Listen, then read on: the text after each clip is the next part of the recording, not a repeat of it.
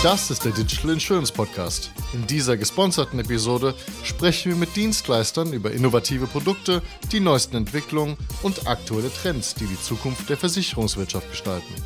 Es ist Zeit für ein Update zum Omni-Channel-Ansatz und dem hybriden Kunden. Was sich seit 2019 getan hat, als der Begriff zum ersten Mal in der Breite der Branche auftauchte, bespreche ich heute mit Uta Niendorf, Partner Management Consulting und Frank Kämpfer, Head of Sales Insurance, beide von Cuperia und Professor Dr. Hader Schmeißer, geschäftsführender Direktor des Instituts für Versicherungswirtschaft der Universität St. Gallen. Uta, Frank und Hato, willkommen zum Podcast. Hallo Jonas. Hallo Jonas. Hallo Jonas. Würdet ihr kurz über Cuperia und äh, eure gemeinsame Arbeit sprechen? Sehr gerne. Ich starte mal, Frank, du hakst dann sehr gerne ein. Genau. Cuperia, wir sind eine internationale Unternehmensberatung mit Schwerpunkt auf Management und IT-Consulting. Ein wesentliches Standbein, ein wesentlicher Teil unserer Kunden kommt aus dem Bereich Versicherung. Wir beraten Kunden international, aber vor allem auch im deutschsprachigen Raum zu Themen rund um die digitale Transformation, die Ausrichtung eben, wie du sagst, Jonas, auf den hybriden Kunden, auch vielleicht die Herausforderungen, die mit einem Omnichannel-Ansatz nicht nur im Vertrieb, aber auch im Service- und Leistungsfall einhergehen. Das sind unsere Beratungsschwerpunkte und das machen wir, wie gesagt, in Deutschland, in Österreich, aber auch in der Schweiz. Frank, möchtest du gerne noch ergänzen? Äh, ja, gern einfach, dass wir eben in der Schweiz sehr stark darauf fokussiert sind, eben wie du sagtest, ähm, die Kunden zu begleiten, genau an der Kundenschnittstelle, wo sehr viele Interaktionen passieren und entsprechend die Touchpoints ähm, entsprechend orchestrieren mit den Kunden. Wir haben schon öfters über den hybriden Kunden gesprochen. Die Branche spricht schon seit 2019 darüber. Wie hat sich die Situation verändert oder wie nehmt ihr es aktuell wahr? Also wir beobachten das ja, wie du sagst, auch schon seit einiger Zeit, dass die wesentlichen Erstversicherer am deutschsprachigen Markt sich auf die Bedürfnisse dieses hybriden Kunden einstellen.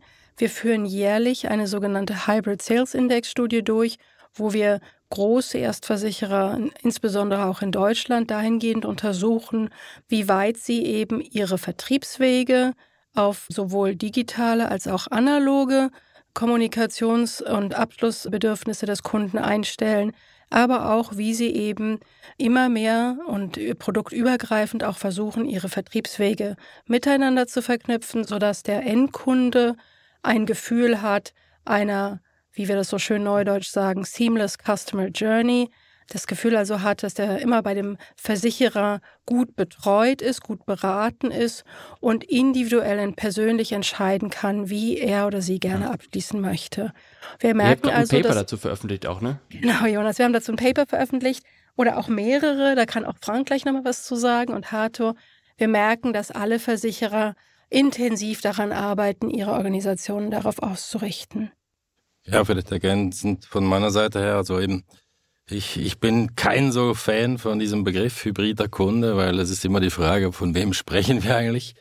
Ähm, ich glaube, in Zeiten eben, wo, wo Vergleichsportale und schlussendlich Apps die Welt dominieren, vor allem von, von gewissen Altersgruppen, ist halt wirklich die Frage, von wem, von welcher Person oder von welchen Menschen sprechen wir an dieser Stelle. Und ich glaube, das ist so ein Punkt, der, der uns auch in den letzten Wochen, Monaten begegnet ist in der Zusammenarbeit mit, mit dem Institut für Versicherungswirtschaft im Kontext, sage ich mal, Kundensegmentierung oder Zielgruppen, dass man vielleicht nicht alle hybriden Kunden in den gleichen Topf werfen sollte, weil wir kommen sicher später noch darauf zu sprechen, viele Aspekte im Sinne von soziodemografische Aspekte wie Alter, Einkommen, äh, familiäre Situation. Ich glaube, die sind Match entscheiden, um auch da auch eine, eine kundengerechte Ansprache durchzuführen.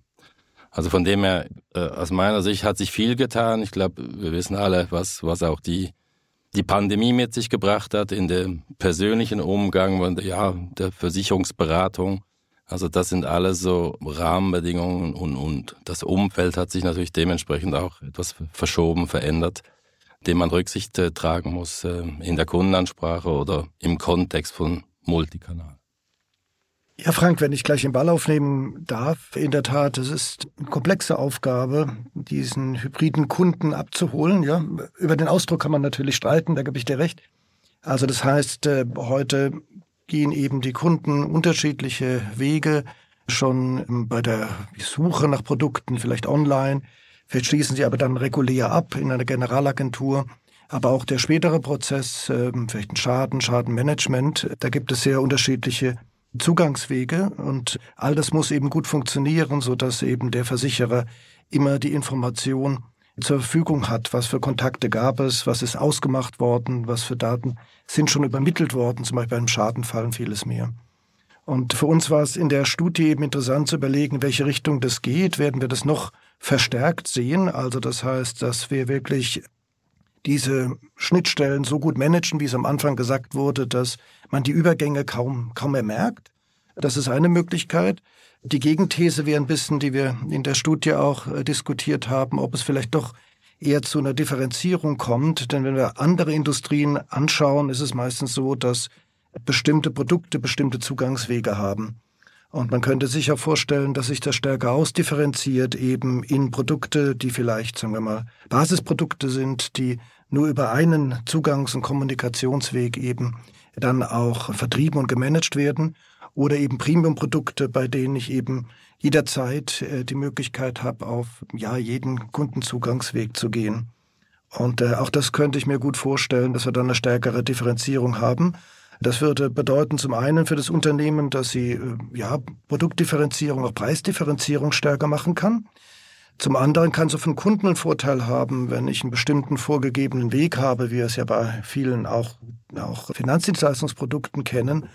Und wenn ich mich an den gewöhnt habe, dann, dann kenne ich den auch und dann muss ich da vielleicht im Zweifel nicht umdenken. Und ich glaube, es wird eine spannende Sache, ob das sich in die eine Richtung entwickelt oder vielleicht eben stärker dann in eine Produktdifferenzierung, eine Separierung der Kundenzugangswege. Was für Herausforderungen seht ihr da auf dem Weg dahin? Ja, vielleicht kann ich mal, mal antworten. Ja, ich glaube, in erster Linie muss mal klar sein für alle, dass eben durch dieser Wandel sozusagen und die, und die Pandemie heute nicht mehr aus meiner Sicht eindeutig ist, über welchen Kanal oder über welchen Touchpoint, wie man so schön sagt, der Kunde sozusagen den Kontakt aufnimmt mit dem Versicherer. Und das kann, ich sage es mal, tagesabhängig sein. Einmal der Weg, einmal der Weg, über das Portal, über Telefone, über die App, wie auch immer. Und das heißt, dieser Entry Point sozusagen in der Kommunikation, der kann sich wirklich täglich verschieben. Und da schon diese Inhalte, die, ich sage jetzt mal, über den einen Kanal oder den anderen Kanal miteinander ausgetauscht werden, das synchron zu halten, um da die richtige Antwort bieten zu können. Natürlich bedürfnisgerecht, gemäß Anfrage des Kunden. Ich glaube, das ist so ein Challenge, der, ja, dem begegnen heute viele, weil es bedingt ja eine Infrastruktur, es bringt eine, es bedingt auch Werkzeuge oder Tools, die, die man entsprechend auch so weit synchronisieren muss, damit auch, ich sage es mal, der, der Berater oder der Sachbearbeiter, der den Kunden am Telefon hat oder mit dem er chattet, auch jederzeit weiß, was bereits gesprochen worden ist oder kommuniziert worden ist und was ist konkret die Anfrage, die es zu behandeln gilt. Ich glaube, das ist sicher so ein, ein zentraler Aspekt im Sinne auch dieser Datenbewirtschaftung und dann natürlich als zweites ähm, schlussendlich ähm, ja, ich glaube, der Kunde wählt vielleicht eines Tages eben sich so, also auf diesem Weg zu kommunizieren und, und am nächsten Tag vielleicht eben einen anderen Weg. Und, und das wirklich zu managen, ich glaube, ist, ist so die Herausforderung. Mhm. Ja, sehe ich auch so, Frank. Wenn ich vielleicht ganz noch kurz noch ergänzen dürfte, Jonas. Ich glaube, gerade auch in Deutschland sehen wir, dass viele von diesen Kunden eben ihre Suche online beginnen und dann ganz am Anfang auch gerade an Aggregatoren vorbeikommen und dann kann schon nochmal auch die Herausforderung für Versicherer entstehen, überhaupt in das sogenannte Relevant Set des Kunden zu kommen. Das heißt überhaupt, dass der Kunde einen überhaupt auf dem Schirm hat, weiß, dass es mich als Versicherer gibt, der womöglich eine Produktlösung für das jeweilige, für den jeweiligen Kundenbedarf hat. Und wir sehen durchaus eine, eine Gefahr, gerade auch vielleicht für Versicherer mit weniger starker Brand, dass sie gar nicht mehr in dieses Relevant Set des Kunden kommen, wenn sie nicht dem Kunden vorher bekannt sind oder in einem der wesentlichen Aggregatoren ganz oben gelistet sind. Also das ist vielleicht nochmal eine andere Herausforderung, als wir sie in der Vergangenheit hatte, wo eben, wie Frank gerade gesagt hat, vor der Pandemie der Kunde viel weniger digital auch in seiner Suche unterwegs war und sich sehr stark eben vielleicht auch auf eine Empfehlung oder eben eine Kenntnis eines persönlichen Beraters verlassen hat. Also zum einen Daten und die Kombination dieser Daten und dann auch die Auswertung, die Nutzung dieser Daten. Und das zweite, war jetzt im Grunde Zugangskanal, wie, über welchen Weg die Leute reinkommen, online, offline? Oder mhm. wie würdest du das zweite jetzt zusammenfassen? Ja, also doch, ich glaube, das hast du gut gesagt. Ich weiß nicht, ob ihr es noch gerne ergänzen wollt, Arthur Frank, aber ich sehe es genau so. Also man braucht natürlich, muss erstmal bei dem Kunden bekannt sein, man muss den kennen und dann, wie Frank gesagt hat, wenn man bei der, wenn der Kunde sozusagen auf einem bestimmten Weg zu einem gekommen ist, dann muss man möglichst eben über eine konsistente Datenhaltung auch wissen, was hat der Kunde für einen Bedarf, was hat er sich für vielleicht Angebote gerechnet, wie konsistent ist dieses Angebot an anderen Kontaktpunkten, kann der das identisch bei einem Vermittler abschließen oder auf der Homepage. Und dazu braucht es natürlich in der heutigen Zeit eine Vielzahl von Daten, die gut miteinander verknüpft sein müssen, um das auch nachzuvollziehen, wie der Kunde sich und über die so wesentlichen Touchpoints hinbewegt. Genau, wenn ich da vielleicht ähm, noch anschließen darf an die Kontaktpunkte, Touchpoints. Im Moment sind alle Versicherer sehr bemüht, äh, diese Touchpoints entsprechend zu erhöhen, also die Kundenkontakte zu erhöhen. Denn es ist ja eine Industrie, in der man normalerweise nicht so regelmäßig in Kontakt steht, wie das vielleicht bei anderen Produkten der Fall ist und schaut ja nicht andauernd nach seinen Verträgen, die vielleicht äh, ganz statisch sind und über Jahre die gleichen bleiben und man hat auch nicht andauernd Schäden, so dass man schaut, wie vielleicht der Abwicklungsstand ist. Und das ist sehr gut verständlich, aber auf der anderen Seite haben auch Untersuchungen gezeigt, dass es Kunden gibt, die ähm, sehr zufrieden sind mit ihrem Versicherer, aber eigentlich nicht mehr Kontakt, äh, ja, wünschen. Und auch dem muss man Rechnung tragen, und das ist vorhin schon kurz angetönt, eben indem man äh, doch verstärkt, und das war auch unser Vorschlag in in Conjoint-Analysen geht und schaut äh, intensiver, welchen Kunden hat man vor sich. Ist es ein Kunde, der sagt, ja, ich will keine Erhöhung der, der Kontakte. Für mich ist das in Ordnung. Also, oder eben vielleicht ein Kunden, den man begeistern kann. Jetzt nicht nur primär für Versicherungsprodukte, das ist vielleicht immer etwas schwieriger, da begeistert zu sein an der einen oder anderen Stelle, aber vielleicht in Richtung eines Ökosystems, in dem man also auch Netzwerk von anderen Produkten hat und eben die auch ein Stück beliebt machen kann. Das ist spannend, aber ich glaube, für die Frage ist es sehr wichtig, äh, welchen Kunden habe ich vor mir? Oder man kann es auch anders formulieren und sagen, für den Kunden, den ich mit der einen Sache nicht gewinnen kann, den, für den muss ich vielleicht was anderes finden, was spannend sein kann. Aber ich muss sicher sein, dass der Touchpoint, der zusätzliche, nicht als negativ empfunden wird. Ja? Kann ich in Daten alles transportieren? Folgendes ist doch das Thema. Ich, wenn ich jetzt bei einem Kundendienst anrufe oder Support-Hotline dann müssen die erstmal natürlich durchlesen, was die Historie war. Und danach hast du ja kein Gespräch auf Basis einer Beziehung, die du mit jemandem hattest, mit dem du vorher schon gesprochen hast, sondern du hast ja immer dann im Zweifel, wenn du eine neue Person hast, auch eine neue Beziehung, wenn sie auch nur kurzweilig ist. Also was kann ich in diesen Daten alles wirklich realistisch transportieren? Wo ist, wo ist das Limit eurer Meinung nach, was möglich ist mit einem hybriden Kunden an persönlicher Interaktion? Ja, Jans, wenn ich vielleicht da kurz antworten darf. Also ich glaube, es gibt keine Limiten in dem Sinn, was, was die Daten angehen. Also ich glaube, wichtig ist wirklich, dass, dass auch die, ich sage mal, die Systeme und die Werkzeuge, die den ja, Versicherungsberatern und Sachbearbeitern quasi zur Verfügung gestellt wird, letztendlich dafür sorgen, dass sie eine bestmögliche Sicht haben über die Angelegenheiten, die eigentlich der Kunde schon abgewickelt hat mit dem Versicherer oder über neue Anfragen, die reingekommen sind, egal über welchen Kanal. Und aber dann, ich sage jetzt mal, ihm, ihm klar machen können, dass sie in der Rolle, in der sie agieren, ich sage jetzt mal, ein guter Begleiter sind für den Kunden. Also sprich, sie haben eine Sicht darüber, was, was sind seine Bedürfnisse, was, was drückt ihn, wo hat er Erklärungsbedarf oder in, im Schadenfall muss ja vielleicht äh, Auskunft geben darüber, wo, wo sie stehen im, im, also im Prozess, also im Sinne der Transparenz. Aber das, ich denke, die heutigen IT-Systeme oder IT-Landschaften ähm, ermöglichen eigentlich diese Transparenz. Es ist aber immer wieder die Frage im Sinne der Integration dieser Lösungen, wie stark ist das schon vernetzt, wie stark ist es synchronisiert, damit auch da, je nachdem, ob es jemand vom Kundendienst ist oder der, der Vermittler oder der Berater, der da auf eine Anfrage antwortet, auch schon alle Informationen zur Verfügung stehen hat. Aber ich glaube, damit verbunden für mich gibt es eine, eine zweite große Herausforderung, um deine vorherige Frage noch, noch zu ergänzen ja. oder zu beantworten. Das ist so ein bisschen aus meiner Sicht so das Mindset innerhalb ja, der Organisation äh, der Versicherung. Also sprich, sind die Bereiche bei den Versicherungen alle, ich sage jetzt mal, so ausgerichtet, dass der Kunde wirklich im Mittelpunkt steht. Also ich glaube, viele haben sowas wie eine Absichtserklärung abgelegt, dass der Kunde im Mittelpunkt stehen soll äh, von ihren Handlungen. Also das Thema Customer Centricity, was auch bei uns, bei Coupé ja uns stark beschäftigt und, und bei uns auch im Mittelpunkt steht. Aber mit einer Absichtserklärung ist es einfach nicht getan. Das heißt, man muss auch die Prozesse daraus ausrichten und die Leute schulen, wie gehe ich mit einem Kunden um, je nach Bedürfnis, je nach Kontext. Und dafür brauche ich einfach die Geschichte, die Historie, die, die da ist mit einem Kunden. Aber das Gleiche gilt natürlich für einen Interessenten, der vielleicht noch gar keine Geschäftsbeziehung hat mit dem Versicherer.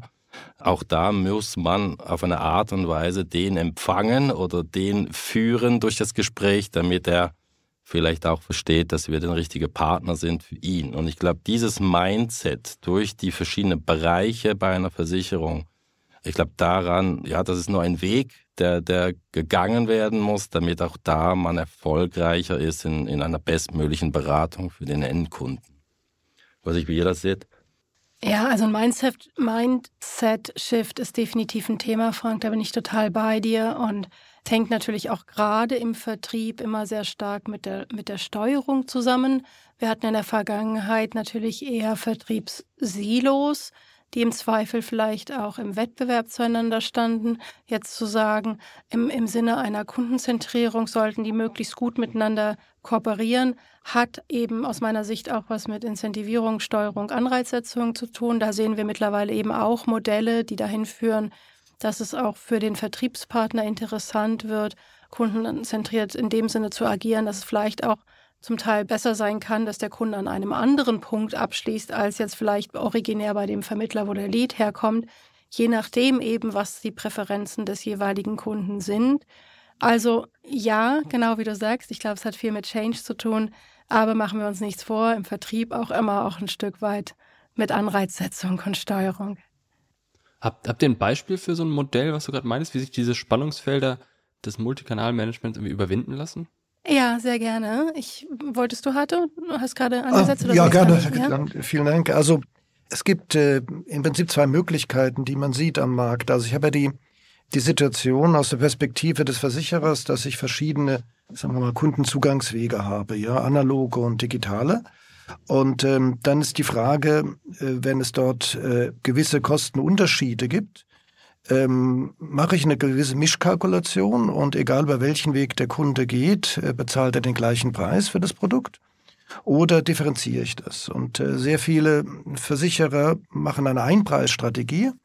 Und das hat ein bisschen den Vorteil, dass ja die interne Kultur äh, da dann stimmiger ist. Ich äh, habe da nicht die Gefahr beispielsweise als äh, traditioneller Vertrieb, dass sich erst jemand sehr ausführlich beraten lässt und dann günstiger digital abschließt. Dann, sonst habe ich so eine interne Kannibalisierung.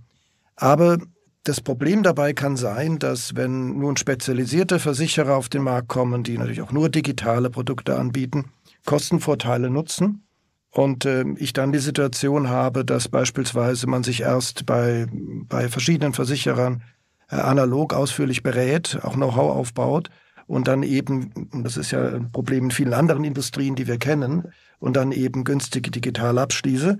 Und wenn ich eine Preisdifferenzierung brauche, und die, die kommt eigentlich dann, wenn die Preisunterschiede oder die Kostenunterschiede groß sind und dann auch die Preisunterschiede entstehen müssen und der Markt sehr wettbewerbsorientiert ist, dann kann ich so eine Gleichpreisstrategie eigentlich nicht durchhalten.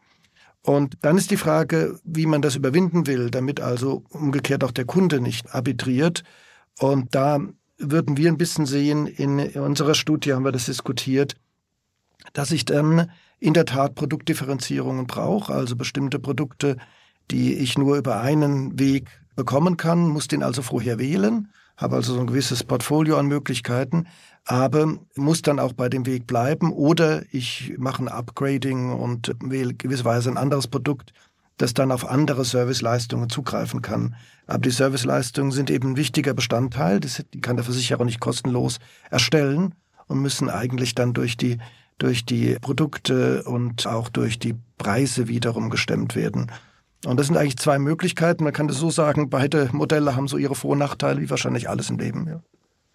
Ja, gerade diese Multiproduktstrategie, von der du gerade erwähnt hast, es eine Lösung sein könnte, um etwaige Nachteile von gleichen Preisen aufzuheben, quasi widerlegt, oder nicht widerlegt, aber ist ja dem, dem, dem, dem Multikanalansatz zuwider, weil dann bist du quasi online auf der, auf der Strecke des günstigen Online-Produkts hast jetzt eine Frage, wendest dich jetzt an jemanden, eine Person, meinetwegen auch ein Vermittler vor Ort und der kann dann dich nicht zu diesem Produkt beraten, weil er das Produkt quasi auch aus eigenem Interesse gar nicht hat. Hm. Das genau. hebt das ja dann wieder auf, oder nicht? Genau, das sind die Probleme, ja, würde ich so sehen. Ja, sehe ich auch so hart. Und vielleicht nochmal als dritte Variante, die eben Versicherer bei unterschiedlichen Preisgestaltungen eben ins Spiel bringen, ist, was ich vorhin angesprochen habe, nochmal Anreizsetzung für die Ausschließlichkeitsvermittler, zum Beispiel auch so eine Überleitung zu digitalen Touchpoints zu tolerieren und dafür auch eben vergütet zu werden. Das sehen wir bei Versicherern, die eben sehr intensiv versuchen, diesen hybriden Kunden zu bespielen und die sagen, damit eben die Vermittler sozusagen dieses Spiel mitmachen, profitieren sie auch von Abschlüssen, die womöglich durch sie generiert werden, aber dann an digitalen Touchpoints stattfinden. Da gibt's eigentlich relativ gute Modelle mittlerweile auch am Markt, wo man sagen kann, dann macht sozusagen das, das Spiel auch für unterschiedliche Vertriebspartner und Vertriebswege Spaß. Aber dann habe ich ja das Attributionsproblem, dass ich nicht weiß, äh, wer online abgeschlossen hat und vorher mit jemandem gesprochen hat oder nicht. Oder äh, mache ich dann an der Postleitzahl fest? Ja, ist ein guter Punkt, Jonas. Da kommen wir wieder zu den Daten. Also das ist natürlich das, was auch Frank vorhin gesagt hat.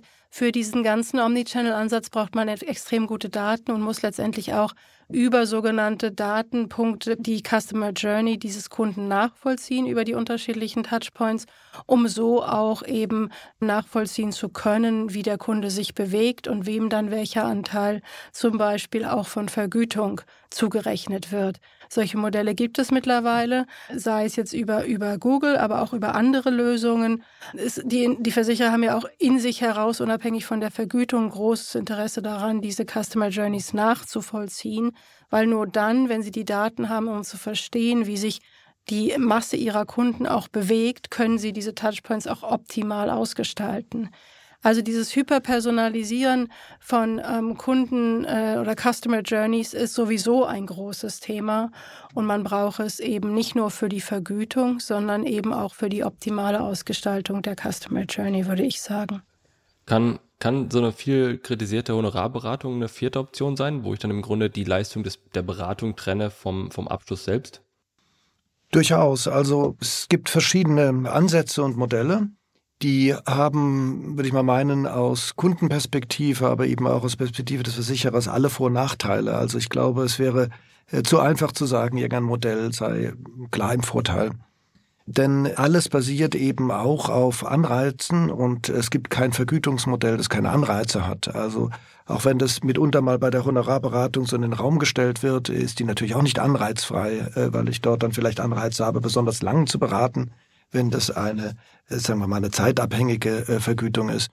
Und die, aus der Perspektive der, der Versicherer hat sich halt das Provisionierungsmodell relativ stark durchgesetzt, weil ich dort auch leichter steuern kann in Richtung, das sind profitable Produkte oder weniger profitable und so weiter. Und das kann ich dann eben so stärker, stärker justieren, was bei den anderen Modellen schwieriger ist.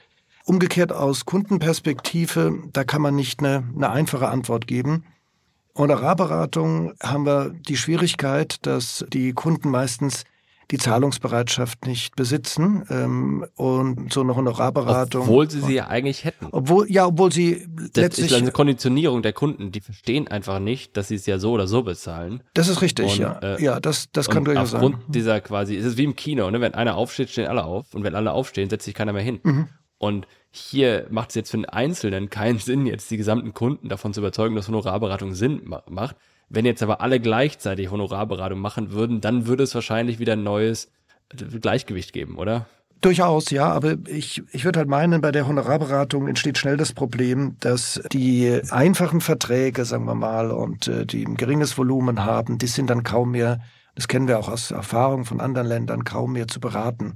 Das heißt, ich habe also so ein sogenanntes Advisory Gap, das daher kommt, dass es einfach nicht sinnvoll ist, ein Produkt, das eine Jahresprämie von 100 Franken oder Euro hat, ähm, dafür ein oder zwei Stunden Beratung einzuholen. Und ich laufe aber dann Gefahr, dass ich das falsche Produkt einkaufe. Und bei der Professionierung ist halt faktisch so, dass eben durchaus größere Verträge mit größerer Professionierung kleinere subventionieren und damit eben das Advisory Gap nicht so auftaucht, weshalb ich eben als jemand mit einem kleinen Vertrag oder kleinerem Einkommen dort eben äh, Beratung erhalte, die ich in Märkten rein mit Honorarberatung äh, eben äh, so nicht erhalte. Aber ich kann mir das durchaus vorstellen, ich finde es attraktiv, sich zu überlegen, einige Versicherer machen das auch, dem Kunden das auch als Option anzubieten und zu sagen, also es gibt den Weg, es gibt auch den Weg eben über eine transparente Beratung, auch eine unabhängige Beratung, auch das Modell gibt es. Also ich denke, die Vielfalt macht es aus und der Kunde sollte entscheiden.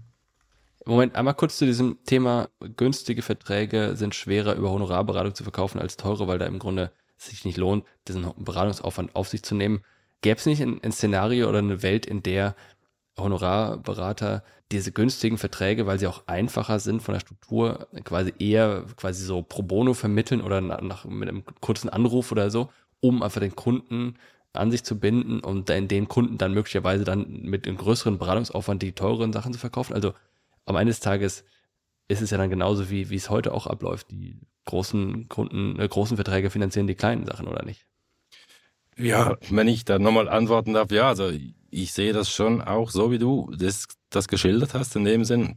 Also diese Option gibt's sicher, aber ich glaube, ich glaube, äh, so wie wir es auch jetzt dargestellt haben in den sogenannten Opinion Papers, die wir zusammen erarbeitet haben mit, mit, mit, äh, mit dem Institut für Versicherungswirtschaft, ich glaube, am Ende des Tages ist es entscheidend, dass man halt letztendlich auch hier wieder kundenzentriert eigentlich agiert, also sprich letztendlich auch da wieder dem Kunden die Optionen offen lässt und sagt, schau mal, für diese Produktkategorien würden wir empfehlen, eine Beratung zu machen, für andere, ich sage es mal, im Verhältnis günstigere Projekte, äh, Produkte, sorry.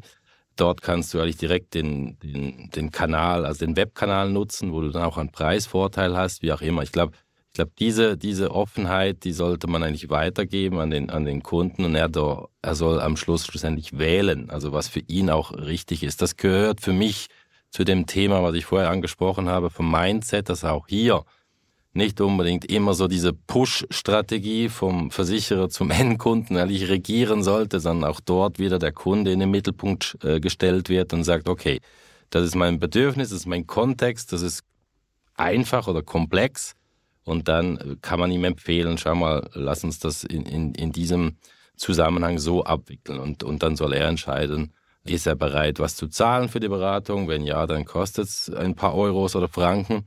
Und wenn nicht, dann, dann gibt's halt andere Kanäle, die er in Anspruch nehmen kann. Ich glaube, das auch wieder zum Thema Mindset. Ich glaube, da wird auch die Versicherungsbranche ja ein bisschen vom Ruf her sicher dazu gewinnen, wenn man auch diese Strategie fahren würde im Sinne, der Entscheidungsfindung aus, aus Sicht des Kunden. Und das bringt aber mich zum, zum nächsten Punkt, dass aus meiner Sicht, wo, wo ich auch feststelle, dass es da auch noch Lücken gibt, also gibt, wenn man auch wieder vom hybriden Kunden spricht und, und von der Digitalisierung äh, der Vertriebswege. Man, man stellt heute immer noch fest, auch unter allen digitalen, sag mal, Kanäle, dass es dort noch nicht immer so eine Vernetzung gibt, wo man sagen kann, man kann nahtlos Kanal wechseln, sage ich jetzt mal, ähm, und ich sage mal, einen Fortschritt erzielen im, im, Abschluss eines Produktes oder eines Vertrages. Ähm, kleines Beispiel dazu. Ähm, äh, aus, aus persönlicher Erfahrung, ich habe äh, vor, vor zwei Wochen eigentlich eine, eine Versicherung abgeschlossen, wo ich telefonisch zum Beispiel am, äh, ja, einen Antrag eigentlich ähm, ausgefüllt habe, also wirklich mit jemand vom Kundenservice und äh, der Abschluss aber der Versicherung, die musste ich dann wieder auf dem Kundenportal oder also sprich über den über dem digitalen Kanal durchführen. Und wenn wenn du dich dann wieder einwählst auf dem Portal, dann musst du wieder gewisse Angaben machen, die du am Telefon schon gemacht hast. Also ja. da sieht man, ich sage jetzt mal im Sinne eines positiven Kundenerlebnisses, dass es da noch Handlungsbedarf gibt, damit auch diese ja, Unannehmlichkeiten oder Doppelspurigkeiten eigentlich dann nicht mehr passieren. Das kostet aber auch richtig viel Geld, das zu bauen, ne? diese Details.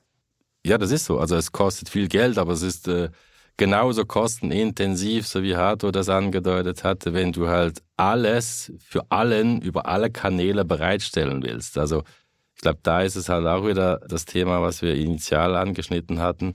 Vielleicht eine gute Überlegung für, für die Versicherer, ja, äh, eben Kundensegmentierungen vorzunehmen, wo man sagt, für diese Produkte ja, gibt es gewisse Zielgruppen, gewisse Kundensegmente und dafür gibt es auch diese Kanäle und für andere einfachere Produkte, wie auch immer, da kann man das wirklich direkt online abschließen und auch vielleicht ohne, ohne persönliche Beratung. Aber allein schon in dieser digitalen Welt sieht man, wo, wo man in etwas steht. Also es ist weit nicht so äh, fortgeschritten aus meiner Sicht, dass man sagt, man, man ist am Ende der Reise angekommen. Ich habe zuletzt eine, eine Studie gelesen, die, die kürzlich herauskam, wo man ja in der Schweiz dargestellt hat, ja, wie zufrieden sind zum Beispiel eben Endkunden in der Altersgruppe 25 bis, 5, äh, bis 44 und nur ein, also nur jeder Zehnte ist sozusagen zufrieden mit den digitalen Kanälen seines Versicherers, seines eigenen Versicherers, also wo er schon Kunde ist. Naja, das sagt viel, ne? Weil, weil, weil wirklich jedes Mal an vielen Stellen Sachen wieder eingegeben werden müssen, die man schon mal preisgegeben hat. Und das sind für mich so, ich sage es mal, in, in der Welt des hybriden Kunden, da sind noch große Schritte zu machen für die Versicherer, dass es wirklich, ja, eben ein, ein wirklich positives Kundenerlebnis wird. Was glaubt ihr vielleicht so als, als letzten Block, äh, was glaubt ihr, wann, wie wir das erreichen und wann wir das erreicht haben? Was wird in, sich in den nächsten zwölf Monaten ändern, wenn wir nochmal sprechen sollten? Also wie gesagt, Jonas, ich glaube, alle Versicherer haben sich irgendwo auf den Weg gemacht und arbeiten an diesen Themen. Und das können wir auch wirklich sozusagen am lebenden Objekt für Jahr für Jahr sehen, wie sich da die Dinge verändern. Ich glaube, es gibt sozusagen kein Optimum. Es wird nicht irgendwie ein Endstadium geben, wo wir sagen, jetzt haben es alle erreicht, sondern das ist ja auch in einem kontinuierlichen Wandel. Die, die Bedürfnisse der Kunden verändern sich. Es kann sein, dass wir irgendwann ähm, doch alle so weit sind, dass wir gerne alles nur noch digital machen, wobei ich das persönlich nicht glaube, weil ich durchaus auch an den Wert einer persönlichen Beratung für komplexe Produkte glaube. Aber ich will nur sagen, es ist einfach auch im Fluss und die Dinge werden sich auch einfach nochmal verändern. Wir sehen Aspekte von Gamification, die ähm, Versicherer in digitale Strecken brauen, um dem Ganzen auch ein bisschen mehr Spaß in der digitalen Abschluss zu geben, als vielleicht in der Vergangenheit der Fall war. Also ich will sagen, da werden auch Dinge einfach mal ausprobiert, versucht und weiterentwickelt. Und ich glaube nicht, dass wir dann in zwölf Monaten sagen werden, jetzt sind alle so weit und jetzt haben wir alle sozusagen ein, ein Endstadium erreicht, sondern das wandelt sich einfach genauso, wie sich auch andere Branchen mit den Bedürfnissen der Endkunden wandeln. Aber wir sehen, dass alle an den Themen arbeiten. Ja, Frank Harto, worauf freut ihr euch in der Zukunft? Bitte, Harto. Ja, ähm, wenn du sagst, zwölf Monate ist sehr sportlich. Also wir sind in einer Industrie, die natürlich Veränderungen hat, aber im Regelfall keine ganz äh, disruptiven. Wenn ich so zurückschaue, ähm, sicherlich eine stabile und, und auch konservative Industrie. Auf den Punkt, in welche Richtung sich das weiterentwickelt, vielleicht auch wenn man ein bisschen längeren Zeitraum anguckt, ja, ich würde es teilen. Ich denke auch, es wird nicht ähm, ein Modell und Optimum geben, an die sich alle annähern, sondern es wird da verschiedene Positionierungsstrategien geben. Die einen werden dieses äh, Multikanal- oder Omnichannel-Modell verfeinern und genau die von Frank angesprochenen Probleme, die es dann durchaus gibt, aus dem Weg räumen. Und da eben letztlich dieses Aufwendige, dass jeder Kunde über jeden Weg immer äh, kommen kann und zur Verfügung stellen, eben wie gesagt allen Kunden. Und es wird Unternehmen geben, die machen da Produktdifferenzierungen. Und es wird auch Unternehmen geben, die auf nur eine Schiene setzen und sagen, bei uns gibt es zum Beispiel nur den digitalen Weg. Der, den kann ich mir auch nur vorstellen für bestimmte Produkte, weil die Komplexität von Versicherungsprodukten, ähm, wenn es dann Richtung Altersvorsorge geht, und das hängt nicht nur an den Produkten selber, sondern auch an den gesetzlichen Rahmenbedingungen, steuerliche Faktoren und so weiter. Das ist eben sehr anspruchsvoll und ich glaube auch, dass man da schnell gerne eine Meinung von einem doch Experten einholt, weil sich in diesen Details selber zu beschäftigen, das erfordert wirklich viel Zeit und dann muss man halt sich auch fragen, möchte ich diese Zeit da investieren oder gehe ich eben äh, doch in Richtung der Beratung? Ich glaube, das wird bleiben, dass viele auch in Richtung der Beratung gehen, weil ich habe volles Verständnis dafür, dass auch nicht jeder sich gerne mit all diesen Themen beschäftigen möchte. Das vielleicht schon gar nicht in der Freizeit oder am Wochenende. Ja. Ja, Harto? vielleicht, wenn ich noch meiner Sicht kurz einbringen darf. Also ich erwarte jetzt auch nicht in den nächsten zwölf Monaten sozusagen irgendwie disruptive Erlebnisse, sage ich jetzt mal, in der Versicherungsbranche, auch wenn wir in den letzten Wochen, ich sage mal im Kontext von KI, OpenAI oder ChatGPT, was ja sicher auch wieder Inhalt wäre für einen weiteren Podcast, sage ich jetzt mal. Ähm, Auf jeden Fall. Was wir da sehen, was, was die Entwicklungen so mit sich bringen ich weiß nicht, ob so KI-Engines äh, in den nächsten Wochen, Monaten die, ja, die Versicherungsberater ablösen würden, kann ich mir nicht vorstellen, weil, wie wir es schon angesprochen haben, ich glaube am Schluss die ganze Suche, die ganze Vergleiche von Versicherungsprodukten, das findet heute schon alles digital statt, aber der Abschluss von, ich sage jetzt mal wirklich von, von, von Verträgen oder von Verbindlichkeiten zwischen dem Endkunden und dem Versicherer, das wird sehr gerne weiterhin zwischen Menschen gemacht. Und ich glaube, das ist auch ja. wichtig, dass es so bleibt. Aber ich glaube, diejenigen, die in den nächsten Monaten wirklich, äh, ich sag's mal, diese, diese Balance am besten hinbekommen zwischen eben den Kunden wirklich in den Mittelpunkt ihres, ihrer Handlungen zu stellen und, und die Prozesse danach auszurichten, die Digitalisierung ihrer Services wirklich professionalisieren. Das Beispiel, was ich vorher genannt habe, das gibt's noch in, in vielseitigen Ausführungen, sage ich jetzt mal. Und, und zuletzt auch, ich sage jetzt mal, eben diese Preisdifferenzierungsaspekte mit ins Spiel nehmen und auch was, wir haben es jetzt nur am Rande angesprochen, ich meine, die, die, die Regulatorik, die, die schläft ja auch nicht, also da gibt es ja auch noch viele, ich sage jetzt mal, Rahmenbedingungen, die, die sich stetig ja, verändern oder woran man arbeitet, äh, jetzt im Kontext Provisionierung und Transparenz der Kosten. Ich glaube, derjenige, der diese Balance am besten hinbekommt, wird sicher einen, einen großen Schritt vorwärts machen. Aber eben, wie, wie zu Beginn gesagt, ich erwarte jetzt da keine, keine disruptive Ereignisse in den nächsten zwölf Monaten. Ja, ich danke euch drei fürs Gespräch. Immer gerne. Hat Vielen Dank. Spaß gemacht. Dankeschön. Danke, Jonas. Das war eine weitere Ausgabe des Digital Insurance Podcast. Folge uns bei LinkedIn und lass eine Bewertung bei Apple, Spotify und Koda.